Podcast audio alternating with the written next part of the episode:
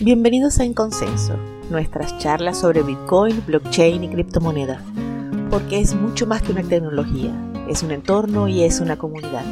Yo soy Elena Cases y seré su anfitriona hoy. Hoy un nuevo episodio de En Consenso, hoy con un invitado muy especial. Eh, también tengo a mi lado a José. Hola José, jefe de redacción de Criptonoticias, viejo conocido de este espacio. Hola Elena, gracias por tenerme aquí. Gracias por venir José. Y nuestro invitado de hoy es Francisco Calderón. Francisco es ingeniero programador, activista, evangelista de Lightning Network, Bitcoiner. Lo pueden encontrar en Twitter como arroba negrunch, N-E-G-R-U-N-C-H. Eh, los que conocen el entorno saben, saben de él seguramente y saben de su pasión por Lightning Network y por Bitcoin. Hola Francisco, bienvenido. Hola Elena, ¿cómo estás? Gracias. Cuéntame, ¿cómo ves este nuevo, este nuevo bull market y estas nuevas noticias y esta nueva corrida de adopciones porque ahora de repente Bitcoin vuelve a ser negocio? Uy, trato, trato de no pensar mucho en eso y no de, no de revisar mm, no revisar cada cinco minutos a ver si sube o, si baja porque porque porque no sé eso me desconcentra. Desconcentra y además parece que te deja arrastrar no de todo el mercado y del hype y del despelote. Sí y sí no prefiero prefiero pensar en otras cosas como por ejemplo el beer market. Eh, no. no, no, no, mejor, mejor no, no, mejor no, mejor pensemos en otra cosa. No, sí, o sea, cuando ahorita siempre empieza así los precios que se vuelven locos, de verdad la gente se olvida de que vamos a desarrollar una, una nueva función en cualquier red o en otro, dígase Bitcoin o otra, y de verdad todo el mundo se dedica bien oh, subió el precio 100 dólares, bajó, subió, subió. Entonces, es una vaina loca que literal siento que se congela mucho desarrollo, muchas cosas así, mientras la gente está pendiente más bien de cómo especular con los movimientos de precio. Exactamente. Sí, es como que si la subida del mercado este, distrae a las personas de lo que realmente importa, que no es el precio del mercado. Exactamente. Cuéntame, Francisco, ¿cómo entraste en esto? ¿Cómo entraste en este juego de subidas, bajadas? ¿Cómo te enteraste de lo que, lo que es un bull market, un beer market? Bueno, yo eh, me vine para Argentina en 2015.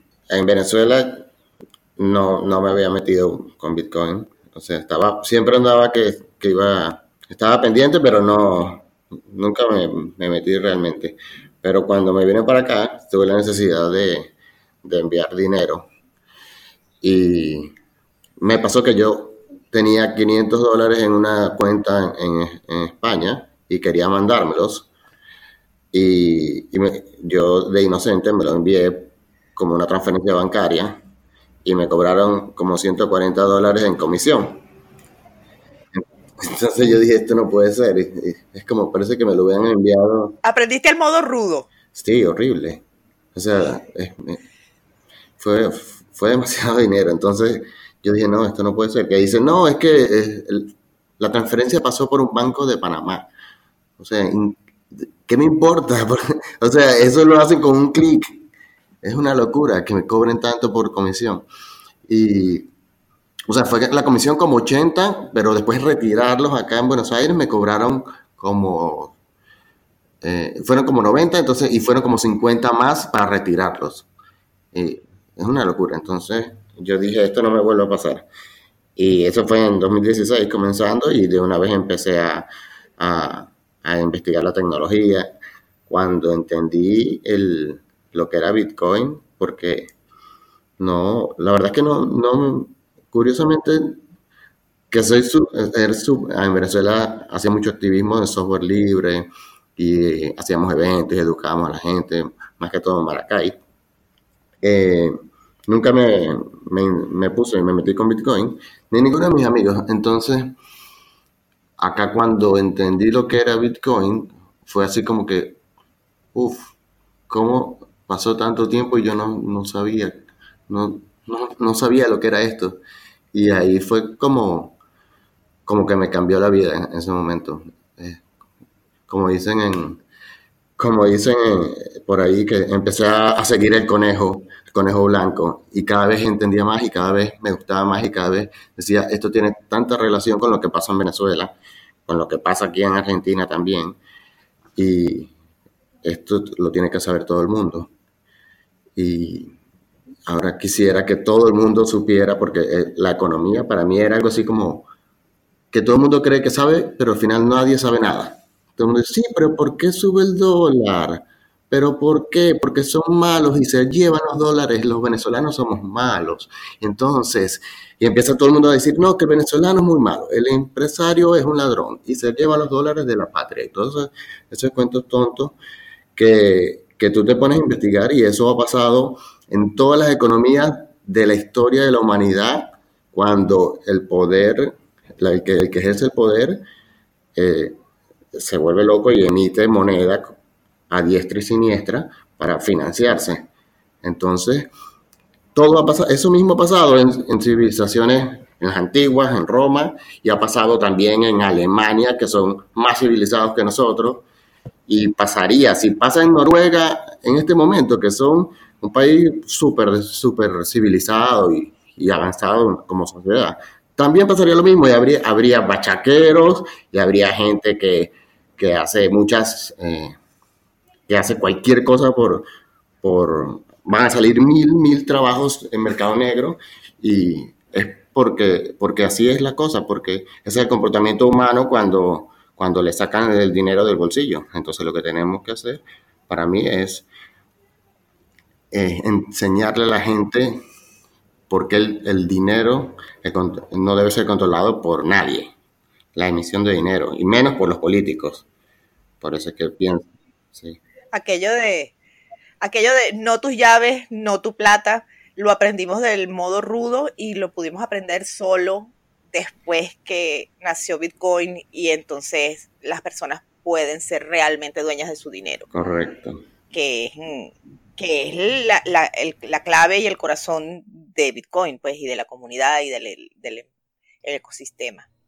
O sea, algo que mencionaste que es algo siempre que, digamos, la mayoría de los Bitcoin apoya, que es la distribución definida, o sea, definida por el código de Bitcoin, eh, que muchos economistas, digamos, que están en bancos centrales y gobiernos, etcétera, este, que realmente en países desarrollados generalmente son independientes del Banco Central del mismo gobierno, eh, ellos siempre defienden eso de que los bancos centrales tengan la capacidad de poder emitir más eh, dinero, llamado inorgánico, no, depende, no soy economista para esos detalles, pero lo hace más que nada porque con una impresión momentánea pueden darle como más liquidez al sistema, permitir créditos y capaz impulsar más quizá una industria temporalmente, pues. O sea, no es porque son parte de las dos, de dos visiones contrarias que existen como en la actualidad, supongo. Eh, de la gente que ve como una misión fija de dinero y que eso puede restringir el crecimiento de nuevas industrias o nuevos créditos, que creo que es lo más importante, porque ahorita en Venezuela eh, está pasando que los bancos tienen muy restringidos los créditos. Entonces, muchos economistas están alegando que no, la, pequeña y mediana industria, hasta la grande, no puede acceder a créditos realmente, sea de la moneda que sea, porque están restringidos. Y bueno, eso es lo que también ha generado un poco de deflación actualmente. Y volviendo al tema de Bitcoin, eh, porque siempre que la, distribución fija es muy importante, suponiendo que Bitcoin en algún momento sea la moneda mundial. Porque si vamos inclusive en el aspecto técnico, hay muchos que hablan que eso podría eh, en un futuro lejano, cuando ya no haya más unidades de, la, de emisión, este, pueda incentivar la inseguridad de la red, ya que los mineros van a ganar, por comisiones, no por nuevos Bitcoin. Sí, eh, bueno, lo de la moneda fija para mí es, es clave es clave y estoy tan convencido de esto que yo dejé de ahorrar en dólares. Obviamente en pesos no voy a ahorrar. Ya aprendí mi lección en Venezuela. Tú dijiste, yo vi, vi tiburón 1, vi tiburón 2, vi tiburón 3, vi rápido y furioso 1, rápido y furioso. Cuando llegue a rápido y furioso 7 ya yo sé de qué va la vaina. Muy bien. Ya, ya, las vi todas allá en Venezuela, entonces eh, eh, de hecho ya no eh, confío más en Bitcoin que en el dólar aunque haya volatilidad. ¿Por qué? Porque precisamente yo, yo pienso que incluso si yo viviera en un país eh, que utilice una moneda más fuerte como el euro o, en dólar, eh, incluso haría lo mismo, porque uno, uno depende de decisiones de, de decisiones que toman los políticos. Y aunque esos políticos emiten mucho menos moneda, el, euro, hablando del euro y el, y el, y el dólar, que cualquier otra de las monedas como, como Bolívar y peso, eh, igual se van depreciando, lentamente, pero se van depreciando. Y es cosa que no tenemos, que no existe con el Bitcoin. El Bitcoin no, no se va a ir depreciando a menos que la gente deje de confiar en él. Pero para eso está, ah, tiene ya 10 años, eh, la gente se ha dado cuenta que es eh, la, la, cadena de, de, bloques más segura. Eh, ya no es una, el mito de que Bitcoin lo utilizan solo para transacciones ilegales. Eh, se está dando a conocer mucho más y pienso que es, mucho, es muy importante eh, para mí utilizar dinero, dinero duro, dinero sólido. No sé, pienso que, que eso de que los, los bancos centrales emitan dinero y digan que es para mejorar la economía, eso para mí no tiene sentido. Ellos lo han hecho por toda, toda esta historia moderna y siempre han habido burbujas explotando, que si la inmobiliaria, eh, ha habido colapsos de la economía y ellos que como y responden emitiendo más monedas para y que para crear liquidez y eso hace que la gente que, que, tiene sus ahorros en el banco pierda dinero. Entonces, ellos que salvan a quién? ¿A quién están salvando? Si están quitándole plata del bolsillo a las personas. Bueno, este, no, es, no es casual que Bitcoin haya nacido justo en el entorno de el plan de rescatar a los bancos de la burbuja eh, hipotecaria que se armó en Estados Unidos y de un movimiento cyberpunk. Esto de devolverle el poder a la gente, de controlar su dinero y de darles la responsabilidad de mantenerlo, eh, yo creo que era el momento histórico, es el momento histórico ahora. Diez años después la tecnología ha demostrado ser lo suficientemente robusta. Em, ahora lo que haría falta sería, por un lado, eh, resolver el tema de escalabilidad, que no sé si se puede usar en, el, en Bitcoin el término. Eh, y entonces ya estaríamos hablando, por supuesto, de cosas como Lightning Network y soluciones de segunda capa, o el gran problema que para mí tiene Bitcoin en este instante, que es la adopción. O sea, que la gente pueda interactuar con las distintas blockchain o el ecosistema sin necesidad de tener grandes conocimientos. Un poco lo mismo que pasó con los correos electrónicos y con la era.net.com, que al principio había que saber programación para mandar un correo electrónico y ahora puedes hacerlo con un sweep del, teléfono. Sí, que, una consulta, Francisco. Eh, tú, eh, supongo, tu, tu suelo lo recibes en Bitcoin, ¿no? Correcto. Ah, perfecto. No, era sencillamente para, eh, para comprender al nivel de cómo estás este, internalizado con Bitcoin en tu, en tu propio sistema monetario personal, puedes decirlo. Sí, total, es 100%. Ah, no, perfecto. No, eso, sencillamente lo, consultaba es por lo que mencionaste, tal cual que confías más en el FIA y eso. Y porque también no es tan, no es tan raro. Por ejemplo, tú en tu caso recibes incluso pagos internacionales, ¿no? Con Bitcoin y que recibes en, cuando se confirme, claro, pero sin todas las comisiones que mencionaste inicialmente. Exacto. La comisión la decido yo. O la decide que me la va a pagar un dólar, dos dólares. O, o, depende, a veces cuando yo creé un bot hace poco para que me avise cuando está en mínimo la, comisión de Bitcoin. Entonces, si tengo alguna transacción pendiente hacia mí mismo, eh, me la hago con un Satoshi por de, de, comisión. Yo vi ese bot en Twitter, eh, Broadcast Now, que lo llamaste, ¿no? Sí, sí. Ah, está muy bueno. Este, yo, y todavía siguen pasando transacciones de un Satoshi en comisión. Sí, sí. Lo que pasa es que se, eh, se cuando se vacía, de repente se vacía, eh, ahí pueden haber, no sé, 50 mil transacciones esperando y, baja la cantidad de, gente enviando transacciones y a veces mágicamente em, pasan cinco bloques rápido y agarra todo. agarra todo y, queda súper vacía y, y, puedes enviar ah. transacciones de uno. Eso es buenísimo. De uno, de dos. De... que ya como todo el mercado se está brotando, inclusive la misma actividad en la red ha empezado a aumentar mucho, ya ni siquiera están pasando un satoshi. Pero no, qué bueno saberlo eso, por lo menos ya va, si no tengo apuro de aquí a una semana, puedo mandar uno en un satoshi. Claro. Ajá, de todo este nuevo ecosistema que ha surgido alrededor de Bitcoin, ¿qué es lo que te causa más entusiasmo? ¿Qué es lo que te gusta más? A mí lo que más me gusta, eh, como lo comenté anteriormente, es lo irreverente que es Bitcoin. O sea, más que, más que la tecnología. Más que la tecnología y lo y el mensaje que está, que, que, da, que da Bitcoin. Que, que, es, es político más bien. Es, no es la tecnología, es importante, pero no es tan importante, es más importante el mensaje que la tecnología.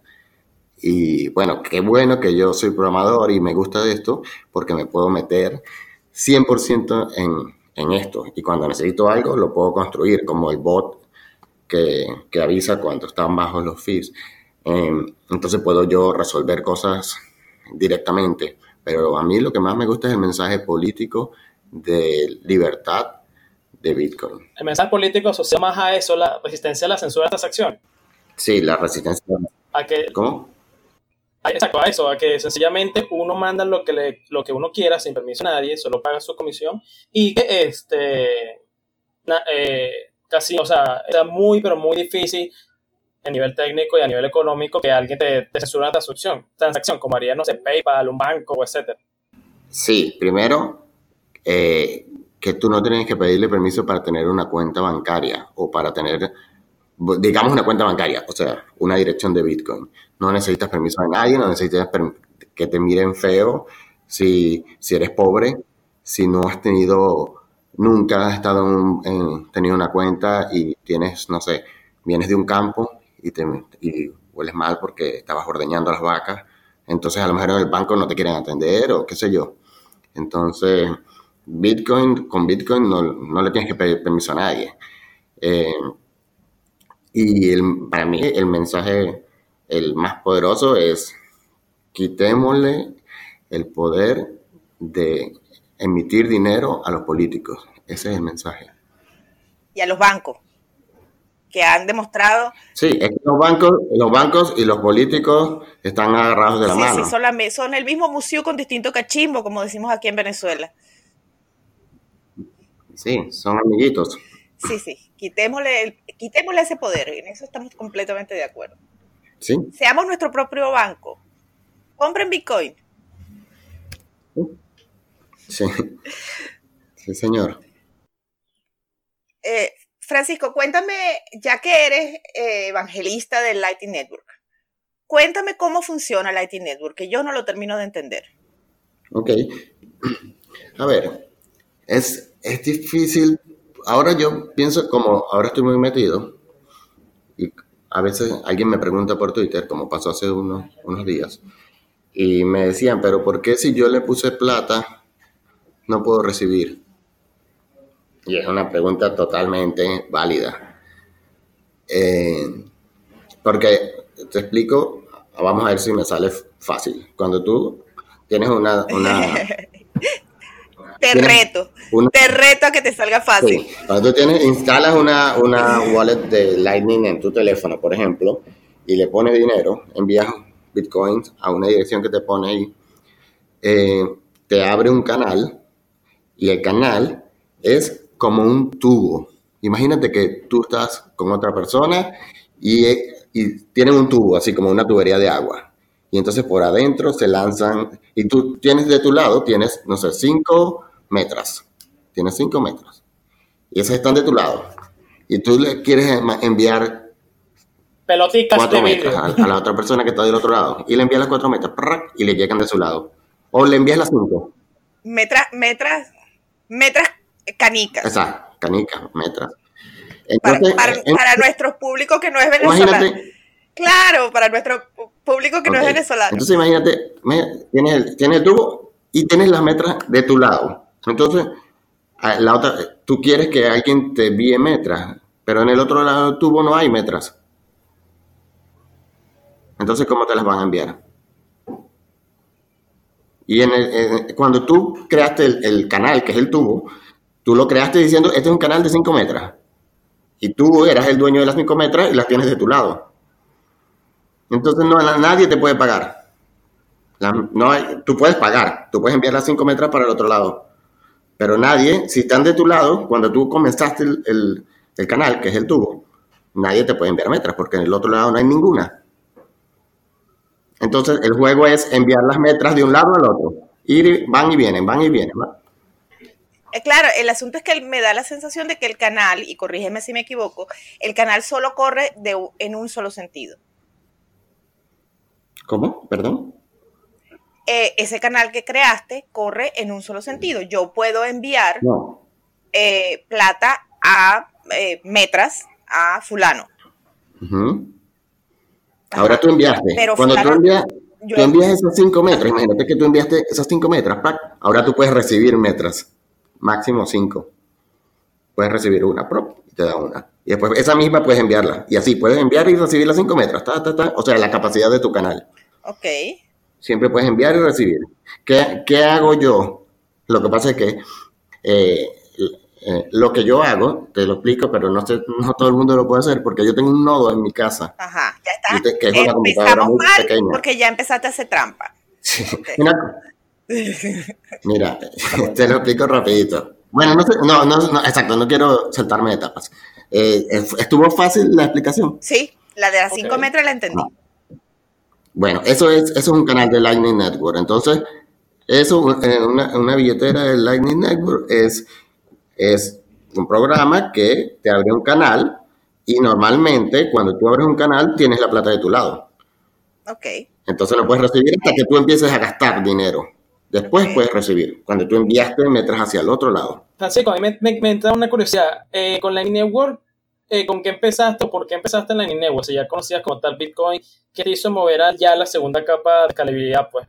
Y no quedarte con todo lo que eh, solo está Bitcoin hasta el momento, porque o sea, yo he visto gente que inclusive son, digamos, el extremo de Bitcoin maximalista que casi que se rechazan un poco a Lightning Network todavía. Pues. Ok, bueno, porque yo, yo quería programar en, en, digamos, la blockchain, como, eso, como dicen por ahí. Entonces, entonces me puse a, estudiar Solidity. Okay. Entonces hice un programa y me di cuenta que cada cosa que tenía que hacer eh, eran como 5 dólares de comisión. Y me pareció una, una locura que yo quería hacer un programa como Microbet, que era un programa para apostar con mis amigos, que sí, no sé, aquí en Argentina puedes hacer apuestas de 5 pesos, qué sé yo, en ese, en ese sitio. es como un juego donde tú a la gente, tú no, tú en realidad no es que quieres ganar dinero, sino ganarle a alguien. Entonces, por eso hagas microapuestas, que son algo que no te va a dar, en realidad no vas a hacer dinero con eso. Es como un juego tonto, pues que, uno siempre hace cuando hay con un amigo. Te ha puesto 50 bolívares a tal. Y así. Entonces, quería hacer eso en, Ethereum y no se puede. No se puede. Es súper lento, es súper caro. Entonces, me seguí, investigando y, vi que estaba, se estaba lanzando Lightning, estaba como en pleno, en pleno desarrollo y me puse a investigar, investigar y me pareció genial, me encantó. Y, y me metí, seguí estudiando, estudiando, estudiando, estudiando, renuncié a mi trabajo y me encerré acá y con meses, meses estudiando y programando y nada, me, me convertí en un programador Lightning así porque, porque sí. Oye, creo que esos meses de estudiando sirvió bastante fruto, ¿no? Porque yo creo que no sé si una vez leí que habías inclusive te aceptaron un pull request, una cambio, una ayuda a uno de los códigos de Lightning, no sé cuál, de los tres equipos que lo están desarrollando. Sí, en a LND, a LND, que es para mí la mejor. El de Lightning Lab, ¿no? La de Lightning Lab, la mejor, para mí es la mejor implementación o la que tiene mejor comunidad, siempre está innovando. Eh, yo he contribuido varias veces. De hecho, en la, en la, última release aparece mi nombre otra vez. Cada vez que hacen una release, yo estoy ayudando en cualquier cosa. Entonces, a veces he, he, mandado código. Antes solo ayudaba con documentación. Ahora he mandado código. Estoy estudiando Go. Okay. Entonces, he hecho algunos, algunos cambios en el código muy mínimos porque estoy aprendiendo todavía. Y el, el nivel es increíble de, de eh, Lalu. ¿De ¿Sabes? No sé si sabes. Eh, el programador principal, el, programador principal, el que, o la uva, creo. El que tiene un nombre hawaiano, no se pronuncia siquiera. sí, le dicen Lalo, por, Lalu, porque es más fácil. Oh, sí, totalmente. Eh, beef. Entonces es un genio y es increíblemente eficiente y muy bueno eh, programando, pero no solo él, hay otros programadores geniales ahí. Y bueno, ahí estoy aprendiendo, viendo su código y, y colaborando cada vez que puedo. Ya que mencionaste el lenguaje Go, ¿no? Es, es lo que está más construido actualmente esa, esa versión de Lightning. Sí, actualmente eh, esa eh, Lightning, LND y BTCD están hechos en Go. Y Loop también está hecho en Go. Ok, ok. Elena, estás ahí, no te perdimos, ¿no? No sé si son técnico todo. No, todavía estoy aquí, pero tengo un reclamo que hacer este, Francisco me dejó en el aire mi cuento de las canicas y el canal. Y el compromiso es enseñar Lighting Network facilito. A ver, todavía está el, reto en la, en la, mesa. Sí, creo que vamos bien. Yo creo que sí. bueno, pregúntame más de algo que no, otra duda o... Bueno, como no, de preguntas tengo suficientes, alcanzan y sobran.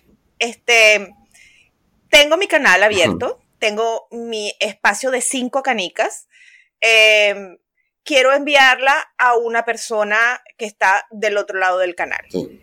Ajá. Y tengo entendido que eh, la base es que yo le puedo enviar a muchas otras personas porque, eh, aunque yo no tenga una conexión directa con esa persona, puedo llegar a ella a través de otras personas que tengan canales con esa persona. ¿Eso es así? Exacto. Eh, con esa persona o, o no, porque eso es una, una, como una maraña, una red que donde están todos los, los, nodos, que son las computadoras que tienen una implementación Lightning, están conectados por tubos con, con canicas. Ajá todos están, entonces todos envían y reciben, envían, reciben, envían, reciben, envían, reciben. Entonces, cuando tú vas a hacer un pago, tú estás conectado a uno o varios nodos por, por medio de un canal y tú eh, envías el, el, pago y, esa, y cada y él, intenta por varios, por varios canales que está tal nodo y busca por dónde enviar el, dinero. Entonces eso va así de nodo en nodo, saltando. Y si falla en alguno, intenta por otra ruta. Empieza saltando, saltando, enviando, enviando, enviando, hasta que llega y realiza el pago. Ok. Entonces, ¿cómo funciona ese salto de una persona a la otra con los canales de canica? Me imagino que eh, tiene que ver con el tamaño del canal, o sea, si yo quiero enviar cinco canicas, pero alguien de la red tiene un canal de dos canicas, esa es, por ese lado es una vía muerta, por allí no se puede. Todo el mundo tiene que tener canales lo suficientemente grandes. ¿Es así? Exactamente, exactamente. Esa es una de las limitaciones actuales de Lightning que, que tú tienes que, que mientras subes la cantidad de, de, de dinero que estás enviando, eh, aumenta considerablemente el porcentaje, la probabilidad de que falle, porque tienen que darse las que darse las condiciones que hayan canales de el mismo tamaño o mayores del, y tengan de cada lado esa cantidad que tú quieres enviar. Entonces se hace más difícil que, que por ejemplo, si quieres que funcione, por ejemplo, si quieres mandar 50 dólares, lo más probable es que falle la transacción. Puede que pase.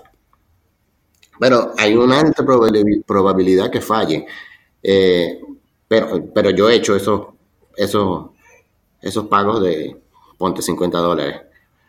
Pero eso O sea, 50 dólares es una cantidad muy alta. Sí, es muy, alta para no Lightning. es la cantidad que se maneja en Lightning.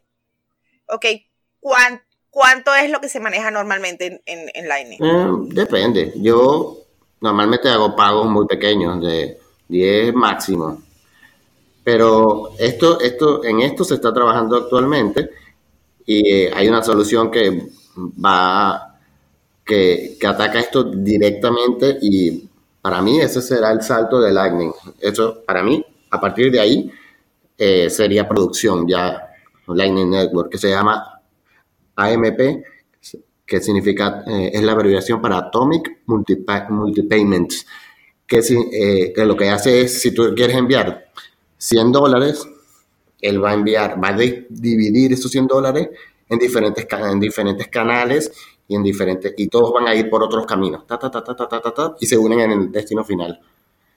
Eso eso va a ser espectacular. Es así como el no cómo funciona el, el internet que manda paquetes de información y se reconstruyen en el mm, no lo compararía con eso. Eh, es más, más fácil que sigas pensando lo de las canicas. Por ejemplo ahora si tú quieres enviar si el nodo tú quieres enviar 5 y el nodo tiene solo canales de 2 ese nodo que tú estás con el, que, con el que tienes el canal, ese, ese nodo va a enviar 2, 2 y 1, si tiene tres canales, a tu destino final. O sea, a otros nodos que van a seguir enviando hacia el destino final. Ok. Eso me gusta. Se, oye, factible. Un detalle aquí, ya que estamos hablando del tamaño, del tamaño de los canales, hasta o sea, ¿cuáles han sido los mayores montos que han pasado por Lightning Network? Hace, Me da curiosidad hace poco abrieron Bitrefill, abrió un canal, si mal no recuerdo, con, Eclair sería, con Async, no estoy seguro. Ok. No estoy seguro, pero abrieron un canal de un Bitcoin, creo que fue. Entonces, en, en ellos se pueden enviar y recibir un Bitcoin. Así, este, eh, como... Por Lightning, eso sería 13 mil dólares ahorita. No, o sea, solo quiero destacar que Async es uno de los equipos desarrolladores de una de las, de las versiones de Lightning Network, ¿no? Es para que los nuestros oyentes, para que lo tengan en cuenta.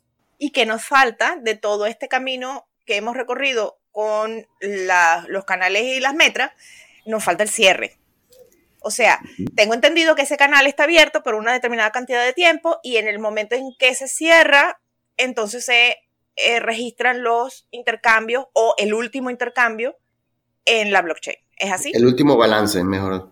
El último balance. Porque no, sabe, no se va a saber, no se sabe cuántas veces tú enviaste, ni cuándo, ni para qué, sino los últimos montos finales. Si el canal queda abierto, si yo tengo un canal que y le puse como tiempo, eh, no sé, 15 años, ese registro no se va a hacer hasta dentro de 15 años.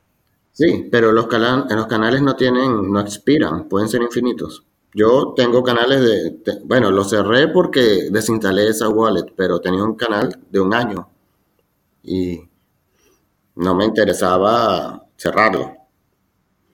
Para, mira, yo pienso que la gente tiene que ver Lightning como si tuvieras una tarjeta, como aquí, aquí en Buenos Aires hay una tarjeta que se llama SUBE, que tú la utilizas para pagar transporte público. Bueno, es como si tuvieras una tarjeta que tú recargas y después pagas lo que necesitas. Porque no es necesario, no es necesario que tú estés abriendo y cerrando canales. Abres, le pones plata y listo. La usas cuando necesites pagar, comprarte un helado, una chupeta, el, transporte público, lo que sea. Y listo. Y después cuando se te gaste lo del canal, eh, significa que tienes del otro lado el plata. Entonces lo que haces es eh, le vuelves a, mandarte dinero. Ahora hay opciones como el look in y look out. Entonces con look in te mandas de nuevo dinero a, tu lado. Te envías una transacción Bitcoin y otra vez tienes en tu lado el canal y no tienes lo más. Lo puedes hacer con, con una transacción, con, no sé, pagando el fee que sea. Imagínate que estén altos, ahorita debe estar como en un, dos dólares, si quieres. O puedes esperar que baje, pero pero lo que haces es volver a tener saldo en tu, de tu lado y de hecho deberías dejar eh, saldo del otro lado. Por ejemplo, si tu canal es de, no sé, 30 dólares o 50 dólares, entonces lo, para mí lo ideal es que tú tengas 25 y deja los otros 20, y que dejas que haya 25 en el otro lado para que puedas recibir 25 dólares. Y como está en tu teléfono, tú, tú ves cuando se va moviendo de un lado a otro, lo vuelves a balancear, te vuelves, vuelves a enviar o a recibir. A ver si, a ver si entendí. Eso sería como que si en la tarjeta sube, eh, eh, tú pudieras también recibir pagos. O sea que, no sé, tu vecino necesita, quiere un favor tuyo y te lo paga directamente a tu tarjeta SUBE. Para que... Esto sería como, eh, el, para mí ese es el, la, el uso, el, uso que, debe tener y que va a tener Lightning es eso, es, como una tarjeta que envía y recibe. Tú pop, lo pasas en cualquier lado y, y instantáneamente. De hecho, yo lo que hago, que te, que te iba a contar, pero no quería irme muy técnico, es yo tengo un nodo acá en mi casa, entonces yo lo que hago es, me pago a mí mismo. El nodo siempre tiene plata mío, eh, siempre tiene Bitcoin de, en el nodo. Entonces, eh, en Lightning, en canales de Lightning. Entonces yo, si se me está gastando mi, en mi saldo en la wallet, entonces yo lo que hago es genero una, una factura y me la pago desde el nodo. Entonces, lo que hago es llenar otra vez mi lado de, de, Lightning. Y así hago. Lo que hago es llenarme de un lado a otro. O puedes tener dos, dos wallets Lightning y te envías plata de uno al otro solo para moverlos, el, como que para mover las canicas de un lado al otro. Y tener como saldo positivo a favor, ¿no? Principalmente cuando lo quieras gastar o, o ver a la cadena principal, ¿no? Sí, siempre, para mí lo mejor es siempre tener, tratar de tenerlo cerca de la mitad. Por ejemplo, si tienes uno, lo, como, como dije, si tienes uno de 50 dólares, un canal de 50 dólares, entonces trata de tener 25. 25 dólares para gastar porque vas a tener 25 para recibir. Entonces estás preparado para, para usarla siempre. Eh, y esos 25 dólares eh, de espacio que están en tu canal, es también lo usan la, la red para enviar pagos de otra gente que no, tú ni te enteras. Eh, depende. Si tu nodo es público, sí. Pero en tu, en tu, cuando tú tienes una wallet en tu teléfono, una billetera en tu teléfono, no, porque son privados. Entonces eso no, se mueve a menos que tú quieras, que tú hagas algo. Entiendo. Ok. Bueno. Eh, pareciera que la Lightning em, terminará siendo una solución, digo yo, para tanto problema con la velocidad de transacciones de Bitcoin y el tema de las comisiones que se está poniendo cada vez más fuerte y que creo que a medida que nos acercamos a los 21 millones de Bitcoin va a ser un tema que vamos a tener que conversar en algún punto. Sí, pero para eso falta bastante. Entonces ya hay, hay bastante gente inteligente pensando en mejorar Bitcoin hay gente, eh, criptógrafos y matemáticos súper genios. Y de aquí a, ¿cuánto? Faltan 120 años, creo que tendremos una, una solución. 120 años lo dice por lo menos a los bitcoins terminarse minados. Sí, en el 2140. Sí, más o menos por ahí. Bueno, pero 120 años es a la vuelta de la esquina. Es a la vuelta de la esquina. Tu hija, Francisco, va, a ver ese evento. Tu hijo, José Rafael, va a ver, ese evento. Es más fácil creo que va a pasar primero que nos impacte un meteorito o que destruyamos la Tierra. Bueno, sí. El calentamiento global va a llegar Llegamos a ese entonces, veremos los 21 millones. Y de todas las otras, de las otras mm, eh, soluciones que están presentándose en este momento en el, en el entorno, ¿qué otra ves con entusiasmo? que te parece que pueda presentar una solución novedosa? Mm. No hay más, se acabaron. Network tan tan se acabó. Nos vamos para la casa. eh, ¿Por qué? ¿Tienes alguna sugerencia? Porque fuera de Bitcoin, fuera de Bitcoin, ya yo pienso que hay, hubo este el 2017 como que una locura de que la blockchain para ver videos de YouTube mejor que YouTube. Una, una ¿Eso te parece? Cosas absurdas y la gente les dio dinero, toma millones, toma, toma, ICO, toma dinero, porque esto es una gran idea. Y se desaparecieron. Yo me, puse, sí, me puse a, buscar, ah, me acuerdo de esta, y, eh, esta que prometía la blockchain que va a tumbar a YouTube y videos por, por blockchain. Y me puse a buscar la página y la página no se ha movido, así como que no, no dicen nada desde hace... Y el tipo, los tipos me acuerdo que salieron, la no lo voy a mencionar, pero lo pueden googlear. y salió, en la noticia que no, estos desarrolladores argentinos tienen, ganaron, les dieron consiguieron 6 millones de dólares en una ICO, qué éxito, van a tumbar a YouTube. Y ahora, ¿dónde está esa plata? Y así. Bueno, pero para todos los efectos, para todos los efectos ellos fueron muy exitosos. Se ganaron 6 millones de dólares sin hacer nada. Maduro también es exitoso, destruyendo un país. Exacto, exacto. O sea, si nos ponemos, si nos atenemos al resultado, yo creo que. Claro, Hitler también fue exitoso.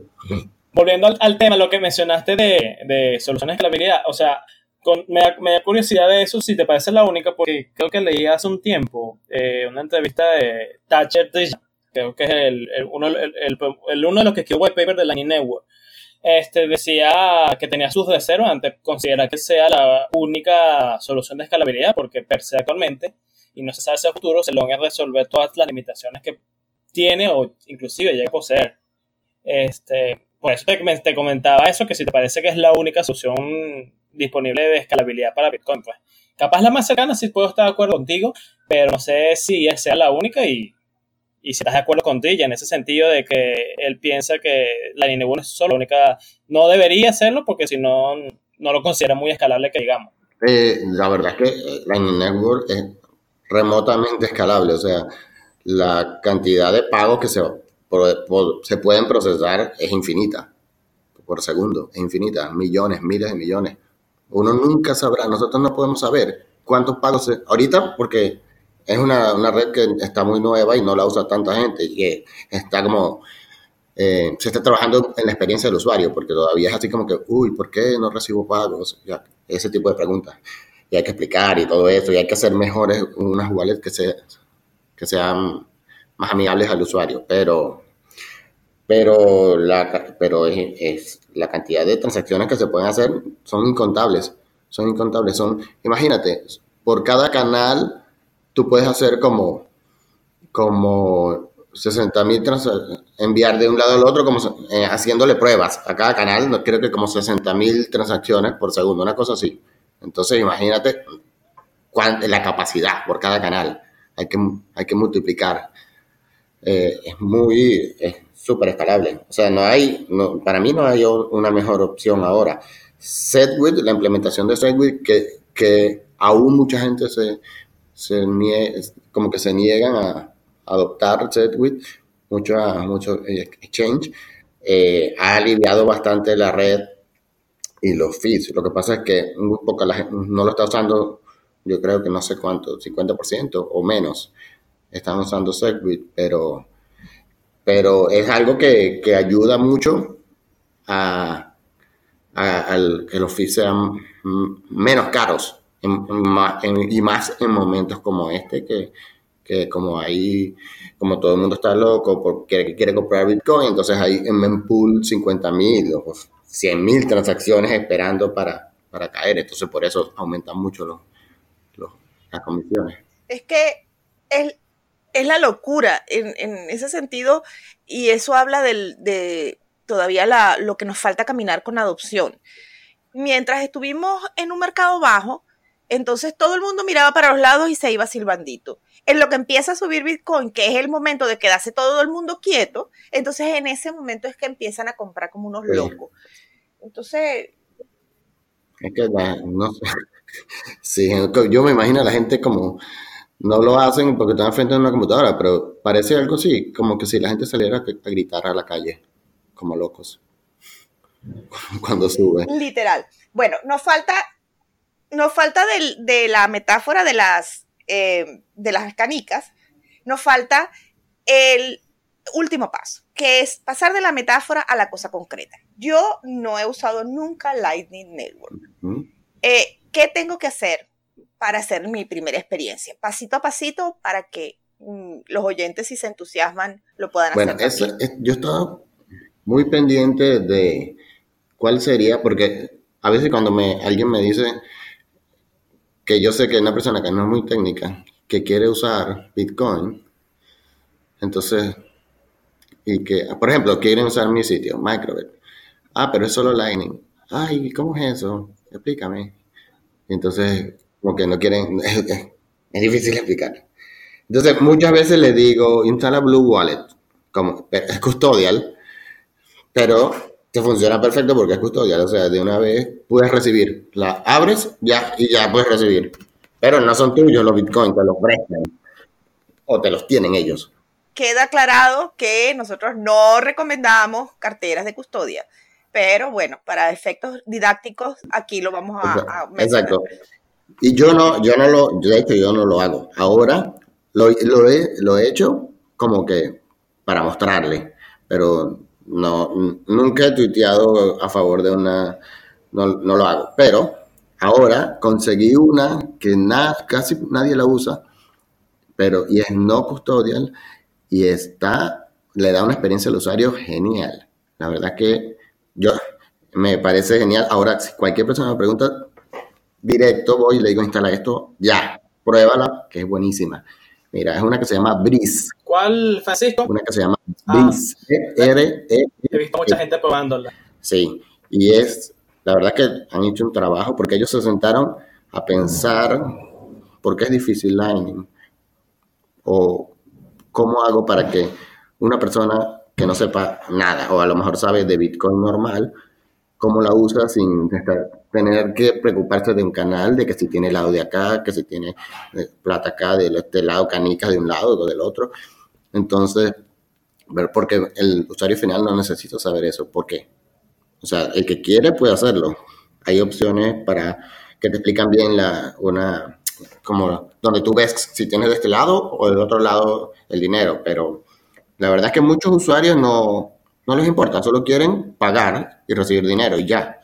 Entonces, estas personas se, hicieron un muy buen trabajo con una, y están usándola, y es no, no custodial, y, usan tecnologías como submarine swaps, que son intercambios, le llaman intercambios submarinos a, una herramienta que te permite que tú envíes, por ejemplo, Bitcoin, es como loop, loop in y loop out. Empieza, envías Bitcoin on-chain y te devuelve eh, Bitcoin en Lightning. Y al revés también, que tú le envías Lightning y te devuelve Bitcoin. Entonces, ellos hacen eso, eh, utilizaron esa tecnología.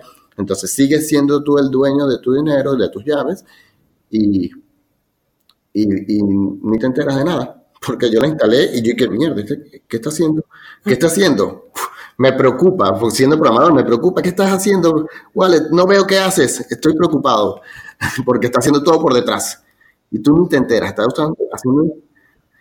Entonces, está muy buena, se la recomiendo a todos y para los que no, no son técnicos. Ya sabes lo que sentimos todos los que no somos programadores cuando vemos lo que hace Bitcoin.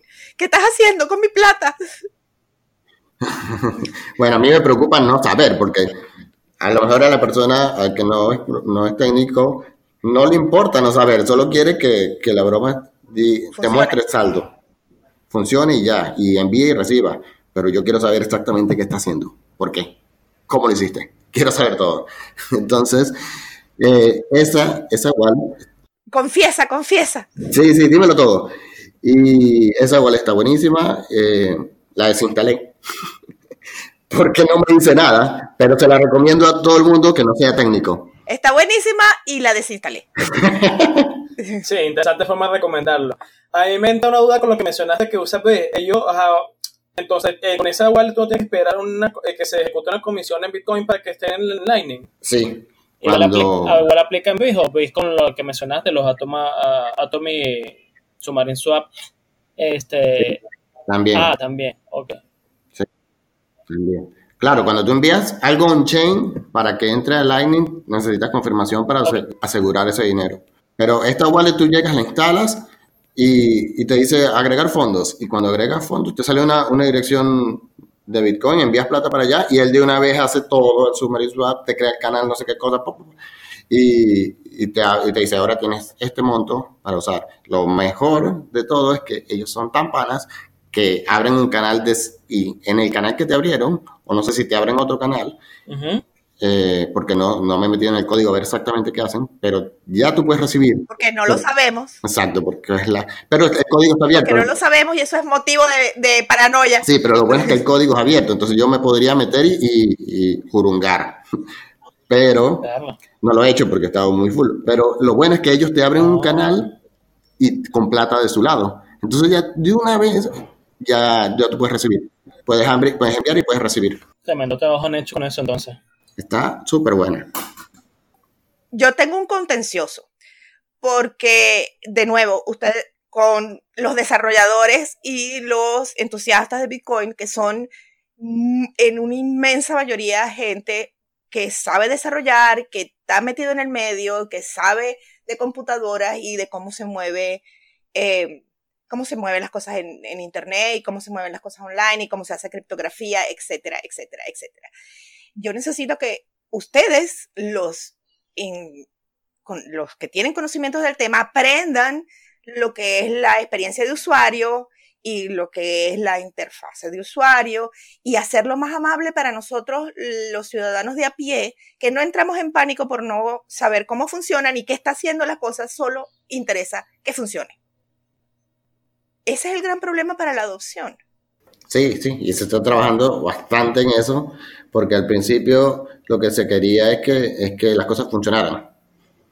Ahora que funcionan, se, se está trabajando en, en la experiencia del usuario, en mejorar la experiencia del usuario. Exactamente. Pero primero que funcione. Claro, pero es que funciona a contrapelo de cómo ha sido la lógica del desarrollo de las cosas en Internet. Primero, en, en cuando hubo el gran boom, y vuelvo yo con el mismo ejemplo, porque es el ejemplo que yo viví, cuando hubo el gran boom de las .com, las cosas no funcionaban, nadie sabía, no, se indexaban las páginas, nadie sabía dónde estaban, tú tenías que anotar las URLs a mano porque si no perdías la página y nunca más la ibas a encontrar.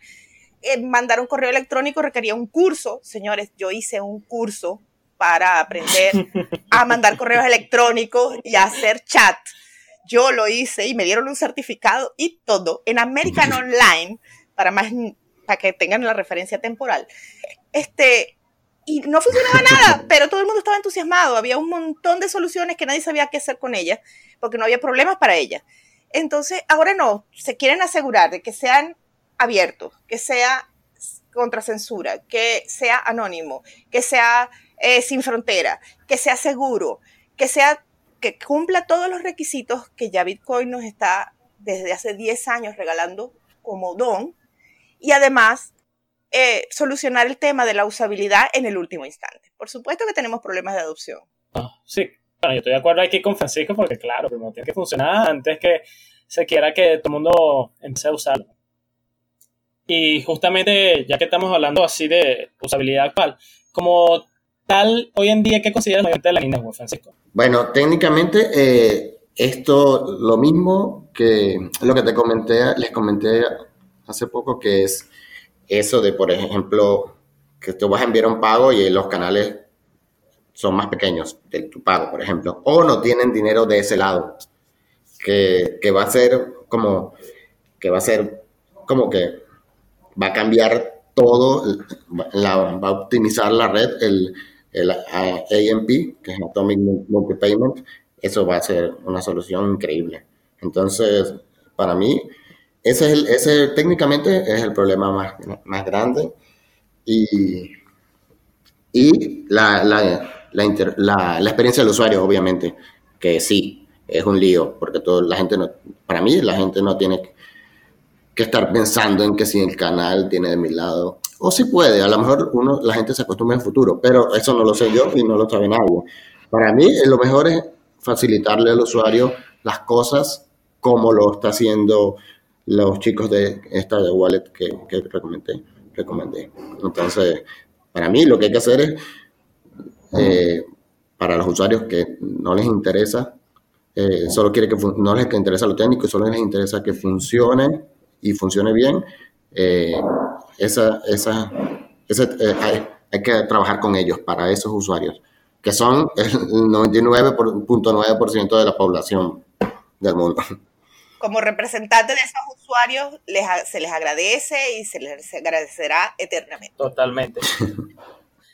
Ah, una cosa sí que yo he escuchado mucho, he leído, mejor dicho, eh, que muchos aseguran que por la situación actual, eh, justamente lo que mencionaste, supongo que los canales de pago, eh, se tiende a como centralizar la en grandes nodos, que son los que mantienen los mayores canales de pago. Y que no sé si puede traer problemas en el sentido de privacidad, en el sentido de que se cae ese nodo y puede este, alterar por lo menos transacciones momentáneamente.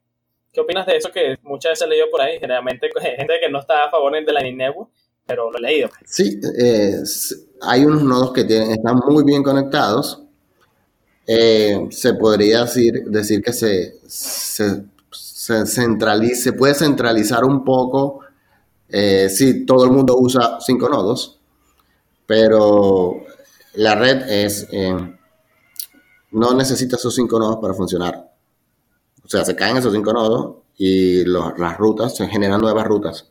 Solo que si esos, si esos cinco nodos, si hay cinco nodos muy grandes que tienen muchos canales, eh, es muy probable que pase por ahí porque todo el mundo está conectado a ellos. Pero si se caen, no va a pasar nada. Porque la gente no solo abre canales con, ellos, sino abre canales con otros nodos. O sea, los nodos, los otros nodos, no digo las wallets. Claro, si tú tienes una wallet en tu teléfono y está conectado a un a uno de esos nodos y se cae, obviamente tú vas a, tener que cerrar el canal y te va a regresar el dinero de tu lado. Pero mm, no es un problema porque la red no depende de, ningún nodo, ni, va a depender. Si, si hay grandes nodos que rutean barato, la red los va a buscar pero si hay pequeños nodos que rutean más barato que esos grandes nodos, la red va a buscar ir primero por, el, por los nodos pequeños que son más baratos, que tienen comisiones más baratas. Entonces, no lo veo como un, problema para, para, Lightning. Francisco, eh, para ir cerrando, ha estado súper interesante. Estamos, sí, la verdad es que ha sido una conversación muy, muy, muy interesante. Te agradezco mucho. Tengo mucho más claro ahora cómo funciona Lightning Network. La invitación es a que prueben la cartera y, bueno, si están dispuestos a hacer la prueba y arriesgar eh, un pequeño capital, pues Blue Wallet también funciona. No, no, no instalen Blue Wallet, instalen la otra. Instalen la otra, ok, instalen la otra, por recomendación de Francisco. José Rafael, muchísimas gracias por servirme de acompañante en, esta, en este episodio. Francisco, muchísimas gracias por regalarnos tu tiempo y este, de educarnos un poco a todos, a, mí, a José y a, y a, nuestros oyentes. Pueden seguirlo en Twitter como arroba N-E-G-R-U-N-C-H, arroba negrunch. Y bueno, aprovechen que lo tienen ahí a disposición para caerle preguntas, pues. Muchísimas gracias a todos por oír. Este, nos vemos en el próximo episodio donde estaremos hablando con Santiago Mullins de Acina Bitcoin, que son los telecajeros que tienen presencia en toda Latinoamérica. Buenísimo, gracias por la invitación y estuvo muy bueno todo y, chao y seguimos hablando. Seguimos hablando, Francisco. Hasta luego. Hasta luego, José. Chao. Hasta luego, Elena. Gracias por la invitación. Estas charlas en consenso hacen parte de Criptonoticias, el periódico especializado en Bitcoin líder en habla hispana. Nos pueden encontrar en Twitter, Facebook, Instagram, LinkedIn, YouTube, Telegram, en la web criptonoticias.com y ahora en formato podcast, donde sea que escuches tus podcasts. Gracias por acompañarnos.